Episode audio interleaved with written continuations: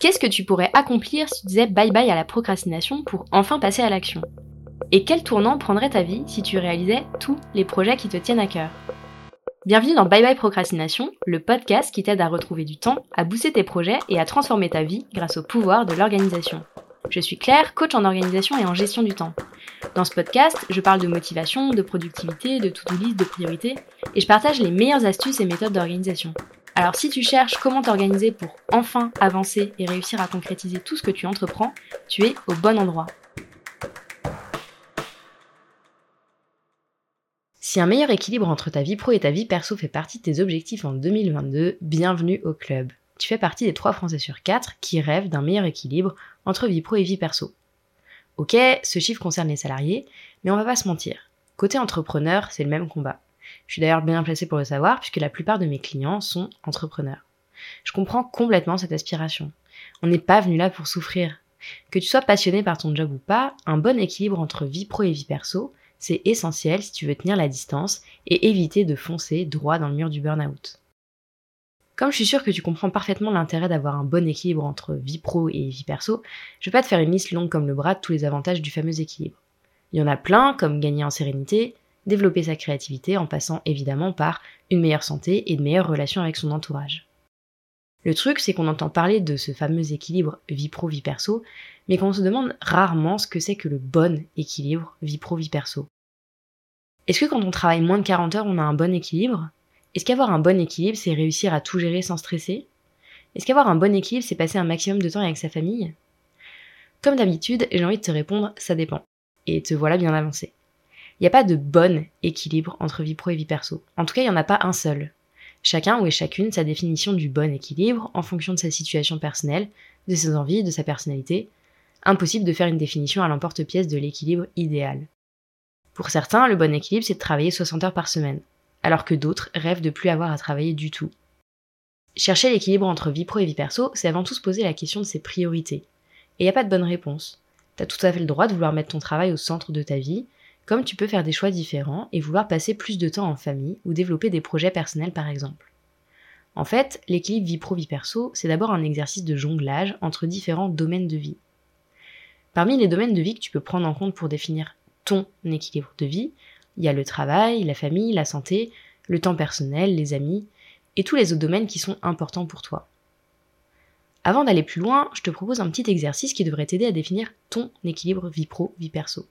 C'est un exercice que je propose systématiquement à mes clients en coaching et c'est toujours très intéressant de voir ce qu'il en ressort.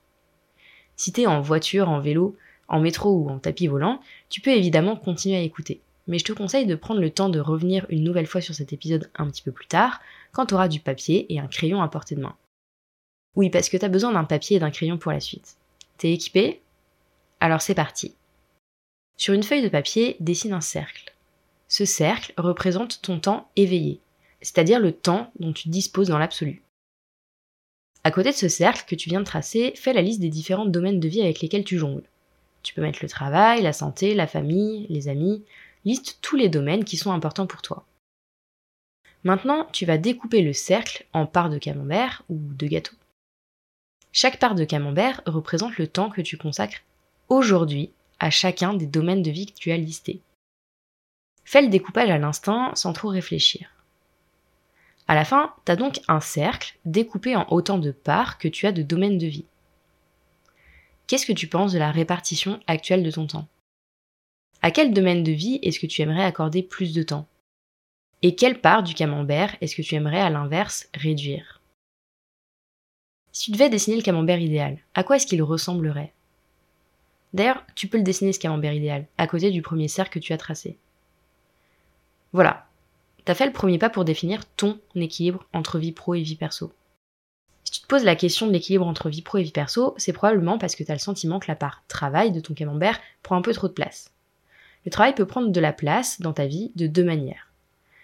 Il prend beaucoup de place car tu fais de gros horaires. Ça, c'est très factuel. Tu passes beaucoup de temps à travailler, tu fais des journées à rallonge, probablement au détriment de tes loisirs, de tes relations, voire de tes besoins vitaux.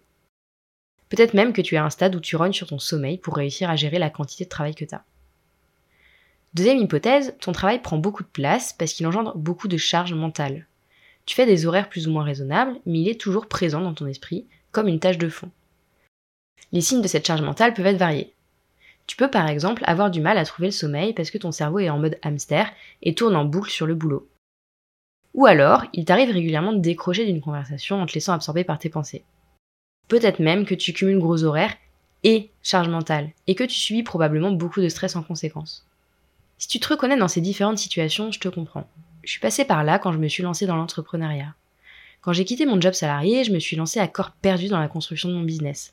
Créer une offre, trouver mes premiers clients, assurer les missions. Je mettais presque toute mon énergie dans mon travail, parfois en sacrifiant mes relations personnelles au passage. Je dis évidemment pas que c'est plus facile de trouver un équilibre quand on est salarié. Hein. Les dynamiques et les enjeux sont simplement différents, et les blocages aussi. Mais ce que je retiens de mon expérience personnelle et de mon expérience de coach, c'est que c'est possible de trouver un meilleur équilibre entre vie pro et vie perso. La première clé pour trouver un meilleur équilibre, tu l'as compris, c'est de définir ton équilibre idéal. Tu peux utiliser le petit exercice du cercle du temps que je t'ai proposé un petit peu plus tôt. Je te conseille même de faire cet exercice régulièrement, au moins une fois par an, pour voir où tu en es et définir ce vers quoi tu as envie de tendre. Ta définition du bon équilibre vie pro-vie perso peut évidemment évoluer dans le temps en fonction de tes aspirations.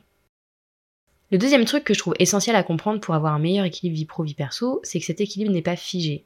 Garder l'équilibre, c'est marcher sur une corde tendue.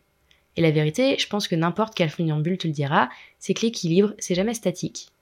Tu peux pas trouver le bon équilibre et te dire ok c'est bon, je suis arrivé. Il y aura toujours des déséquilibres à gérer.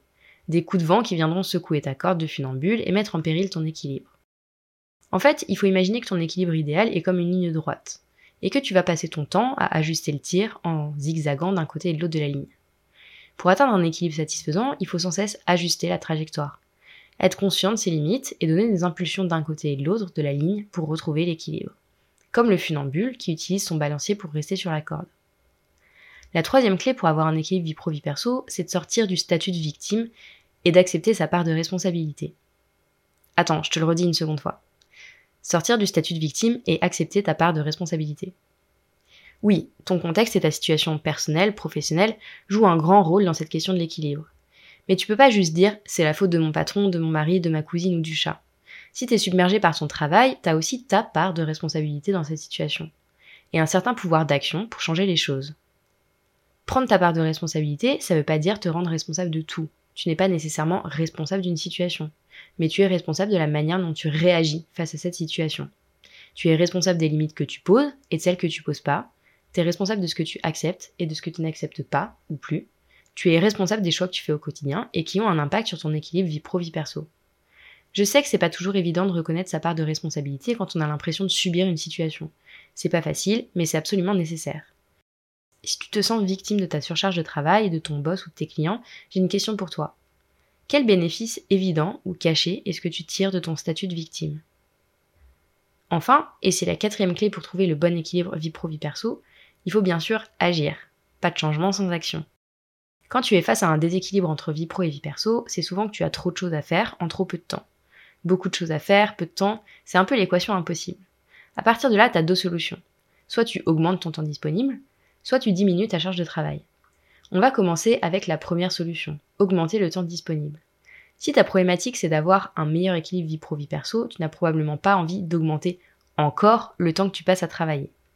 L'enjeu va donc être d'optimiser ton temps de travail et de réussir à grappiller quelques heures par semaine.